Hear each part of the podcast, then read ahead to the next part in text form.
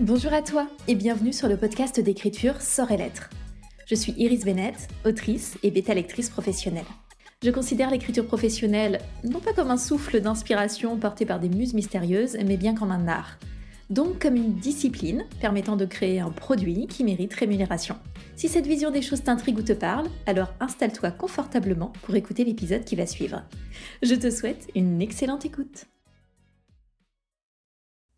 Les noms de plumes, c'est un sujet que je voulais aborder un peu plus tard, mais j'ai eu tellement de discussions récemment avec des autoristes au sujet des noms de plumes que j'ai décidé de bouleverser le calendrier éditorial histoire d'en discuter avec vous un peu plus vite.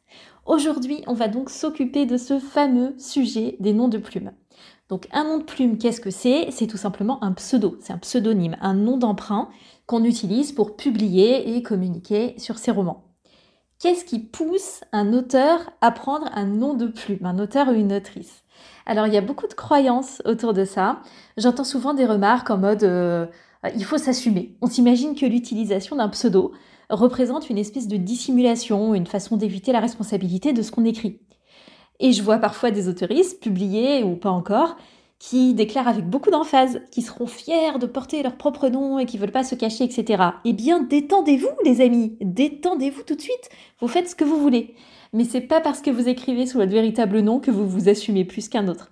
Vous pouvez vivre dans cette illusion, hein, bien sûr, si ça vous plaît de le croire. On peut penser qu'on s'assume parce qu'on porte son nom. On peut aussi penser qu'on est un mec parce qu'on porte un pantalon. Enfin, on peut se raconter toutes les histoires qu'on veut. Mais évidemment, le fait de s'assumer ou pas, ça va bien au-delà d'un simple nom. Vous pouvez écrire ou même juste exister dans la vraie vie avec votre vrai nom et être quelqu'un qui ne s'assume pas du tout.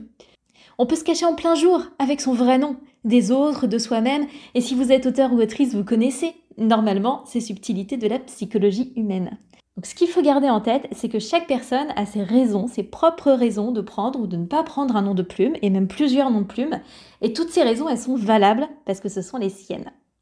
Parmi les raisons principales, on va bien sûr retrouver le fait de protéger sa vie privée et son identité personnelle.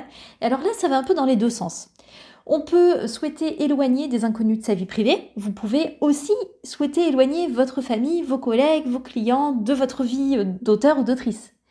Il y a en plus parfois des métiers qui sont plus sensibles que d'autres. Je me souviens avoir discuté avec une autrice qui est aussi psychologue. Elle voulait pas que ses patients puissent aller lire ses romans, ce que je comprends euh, très très bien, d'autant que là on touche vraiment euh, à la vulnérabilité, à la psyché des gens. Donc voilà, je comprends qu'elle ait euh, envie de, de faire vraiment le, la séparation entre ces deux univers. Euh, je vous avoue aussi que quand on est une autrice qui écrit par exemple de la romance, des scènes explicites, des scènes de sexe, c'est rare de passer à côté de commentaires du genre euh, Ah oui, c'est du vécu, est-ce que toi-même tu as expérimenté ceci ou cela? Chose qu'on ne reçoit jamais en écrivant des polars ou même de la fantaisie. On est bien d'accord. C'est-à-dire que moi, sur ma fantaisie, on m'a jamais demandé si c'était du vécu et si je m'étais réveillée un matin en me découvrant des pouvoirs magiques. Ça n'est jamais arrivé. Mais sur les scènes de sexe, vous pouvez être sûr que les gens sont très très vite, euh, se comportent de manière très très vite déplacée. Petite anecdote, quand j'ai commencé à publier Hasard, Boulot et Sentiments, il s'appelait au début Par hasard et c'était un texte que j'ai publié sur la plateforme d'écriture, de concours d'écriture Fixia. Et c'était la première fois que vraiment je posais mes, des chapitres comme ça en public, et en particulier une scène explicite. Donc dans Hasard, Boulot et Sentiments, on a le personnage d'Alexia euh, qui est consultante et qui va euh, se retrouver dans une histoire d'amour au bureau, mais pas vraiment une office romance classique. Et j'ai donc eu un commentaire d'un homme, bien sûr, me disant hum, Pas mal cette petite scène, est-ce que l'autrice aurait vécu ça? Mais mon coco, ça ne te regarde pas, c'est déplacé. Et en plus, non, non, non, ce, n'est pas mon expérience personnelle. Bizarrement, on ne m'a pas posé la question sur toutes les autres choses que vive Alexia. M'a pas demandé si j'avais aussi un charou qui squattait chez moi. Elle vit toutes sortes d'aventures, elle va avoir des pièces de théâtre foireuses. On m'a jamais demandé si j'avais été voir ces pièces de théâtre. Enfin, voilà, tout ça est vraiment euh, très particulier et très spécifique aux scènes explicites. Mais non, je ne suis pas mon personnage. Une autre raison de prendre un nom de plume, c'est le fait d'aborder plus librement certains sujets en maîtrisant les conséquences sur sa carrière. Ça implique donc la notion de carrière. Qu'on gère au même titre qu'une entreprise, on va y revenir. Mais du coup, là, on est vraiment sur la gestion de risque, hein, tout simplement. Le fait de se dire, ben voilà, c'est qu'un nom de plume, euh, je teste des choses, j'en profite pour poser certaines idées, peut-être euh, aborder certains sujets qui pourraient être considérés comme polémiques, euh, pour placer certains messages en me protégeant par ce nom de plume. C'est une façon plus distanciée de gérer sa carrière, que je comprends tout à fait, surtout à notre époque où on peut quand même se retrouver très très vite au centre de polémiques et où ça peut être assez dur à gérer. Ça nous amène à une variante de cette raison qui est tout simplement de créer de la distance dissocier sa marque d'auteur de sa vie personnelle, de sa vie privée. Vos romans ne sont pas vos bébés. Je sais que vous aimez bien dire ça, mais c'est pas vrai. Vous ne jouez pas votre vie en les écrivant et en essayant de les faire publier. Ce sont juste des romans. Ça peut aussi servir à mieux encaisser les inévitables coups durs, les critiques, les commentaires désagréables, les commentaires une étoile qui arrivent avec la publication. Donc ça peut aussi être une, bonne raison de prendre un nom de plume. Il y a une autre raison que je vois assez souvent discuter, euh, c'est le sujet de prendre un nom de plume pour en faire un nom plus mémorable, plus adapté pour le marketing. Par exemple, on se dirait que Georgette Poil de Navet, c'est pas un nom idéal pour publier de la new romance. Et c'est peut-être vrai. Euh, mais je pense quand même que les possibilités de publier sous son vrai nom sont très larges. Il faut des cas très particuliers pour qu'un changement paraisse nécessaire. Alors, je me souviens que dans ma vie de salarié, j'ai eu comme client, deux fois d'ailleurs, des messieurs qui n'étaient pas, euh, qui n'avaient pas de lien de parenté entre eux, et leur nom de famille était Bonichon. Bon, là, ça peut se discuter. Je comprends l'envie de changer, quoi. Mais si vous avez un nom que vous considérez juste comme banal ou trop français, que vous croyez devoir prendre un nom anglophone pour être mieux vu, par exemple, pour écrire de l'imaginaire, bof, en vrai, euh, franchement, c'est loin d'être indispensable. Enfin, faites-le si ça vous fait plaisir ou que ça vous rassure, bien évidemment. Mais ça paraît pas nécessaire. Et puis, il y a une autre raison. Pour prendre un nom de plume, ça peut être de s'affranchir des attentes. Que les attentes associées à notre nom aient moins d'impact sur notre personnalité créative et sur notre style d'écriture. Dans ce cas, on a aussi le sujet d'avoir plusieurs noms de plume. Il y a un truc qu'il faut bien comprendre en fait et qu'on n'a pas toujours en tête, surtout au début quand on commence à écrire et qu'on est euh, déjà extasié juste à l'idée de se dire qu'on pourrait finir son roman, avoir son roman publié. Mais en fait, au fur et à mesure que vous allez communiquer sur vos écrits et que vous allez publier des livres, des attentes vont se créer. Ça, c'est inévitable. Votre lectorat, il va s'étoffer et il va se préciser. Peut-être que votre lectorat, il va suivre votre plume avec curiosité, sans a priori quoi qu'il arrive, mais la plupart du temps, ils vont vous suivre pour retrouver des émotions similaires à celles que vous leur avez déjà fait ressentir avec un roman précédent. Et on ne se rend pas compte du poids colossal que ça peut représenter, ces attentes. Je ne vais pas disserter sur mon cas euh, dans cet épisode, mais sachez qu'à mon petit niveau, avec deux romans publiés, je le ressens déjà. Je ressens déjà le poids de ces attentes, le fait que ben, ce que j'ai déjà publié euh, a un impact sur ce que j'écris maintenant et sur ce que j'écrirai plus tard, et la manière dont certaines choses ont été reçues, euh, ou les caractéristiques qu'on sent déjà dans ma plume ou dans ma façon d'écrire des histoires, commencent déjà à me contraindre pour poser des nouveaux, des nouveaux sujets. Je pourrais en parler euh, plus amplement sans doute dans des prochains bilans, un peu plus sur mon expérience en, auto-édition, mais si je le ressens moi, Imaginez ce que ça peut donner pour des autoristes qui ont davantage de romans publiés et surtout beaucoup plus de visibilité. En fait, imaginez le poids du succès. Imaginez quand vous avez écrit un roman hyper poignant, qui a bouleversé les gens. Et soudain, vous vous sentez piégé par cette situation. Vous les avez emmenés à un tel point que ça vous paraît impossible de proposer autre chose. Parce que cette autre chose, ça aura l'air d'être moins. Imaginez la rançon du succès, en fait, tout simplement. Ouais, ouais, je sais, ça fait réfléchir. Pour se requinquer après ces réflexions euh, assez, peu, assez peu joyeuses, en tout cas, euh, qui, ouais, qui plombent un petit peu, il faut le reconnaître. Petit aparté sur le multigenre. Est-ce qu'il faut changer de nom de plume quand on change de genre? Alors, j'ai abordé ce point dans le webinaire sur l'auto-édition. Je vous remets le replay dans les notes de ce podcast. Vous allez bien finir par l'écouter à un moment donné. C'est davantage détaillé dedans. Mais faut-il changer de nom de plume? Alors non, il faut rien du tout. Vous faites ce que vous voulez. Encore une fois, c'est une question de stratégie et de ressenti mais posez-vous quand même deux questions. Première question. Pourquoi vous éparpillez dans beaucoup de genres? Alors peut-être que c'est indispensable à votre bien-être, et dans ce cas c'est votre choix, il n'y a pas de souci. Ou alors simplement, vous fuyez le travail approfondi dans un genre littéraire. Donc vous avez constamment envie de tester autre chose. Vous savez, le syndrome de l'objet brillant, quoi.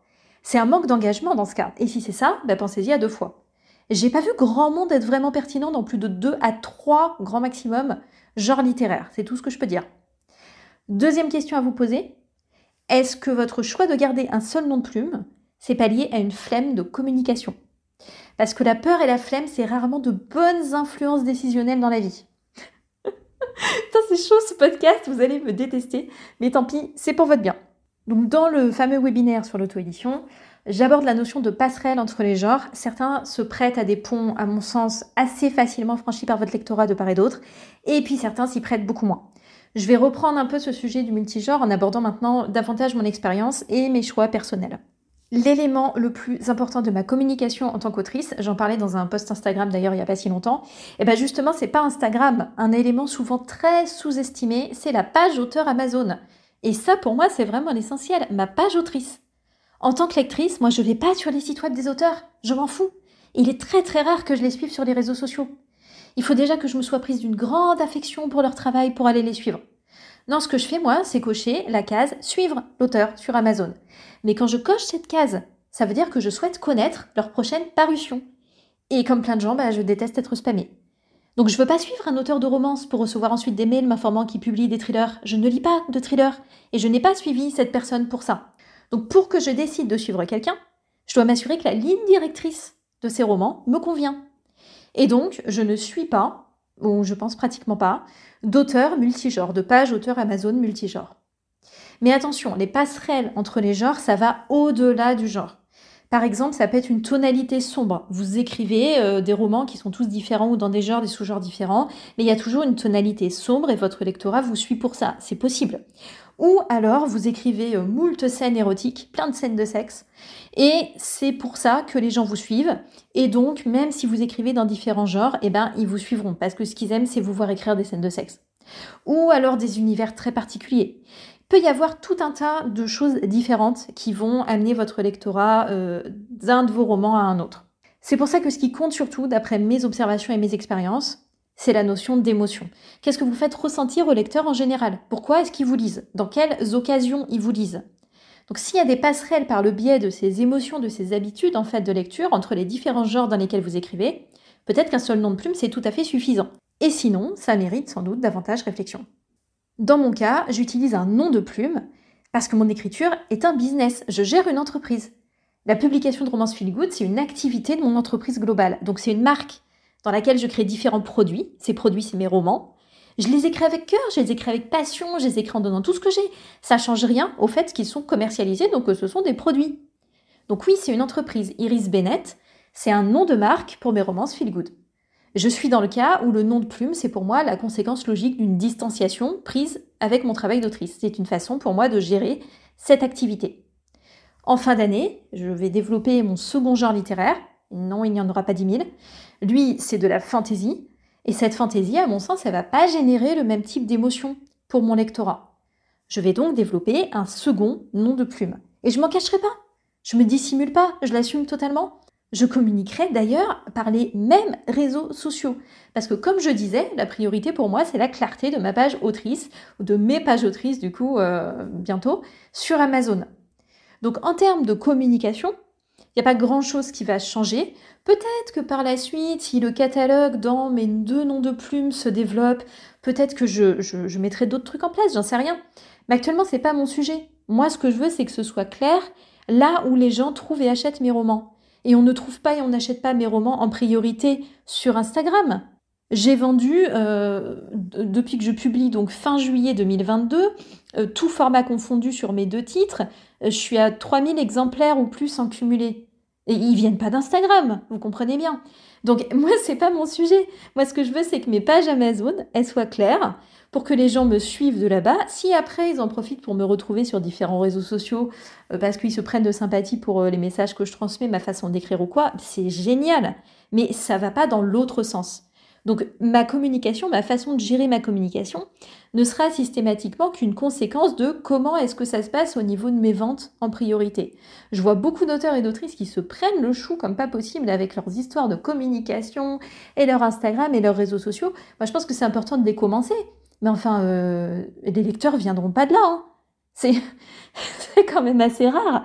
Alors oui, il y a des euh, auteurs ou autrices qui font un travail d'influence qui après amènent des gens à acheter leurs romans. Et encore, tout ça nécessite quand même beaucoup de, de battage médiatique pour, parce que les gens qui sont abonnés ne sont pas forcément vos lecteurs. Hein. Mais ne vous limitez pas à ça. Il y a plein d'autres façons de faire. En tout cas, ça c'est la mienne, à l'instant T. Si je change d'avis, ben, ma foi, je changerai d'avis, rien n'est figé.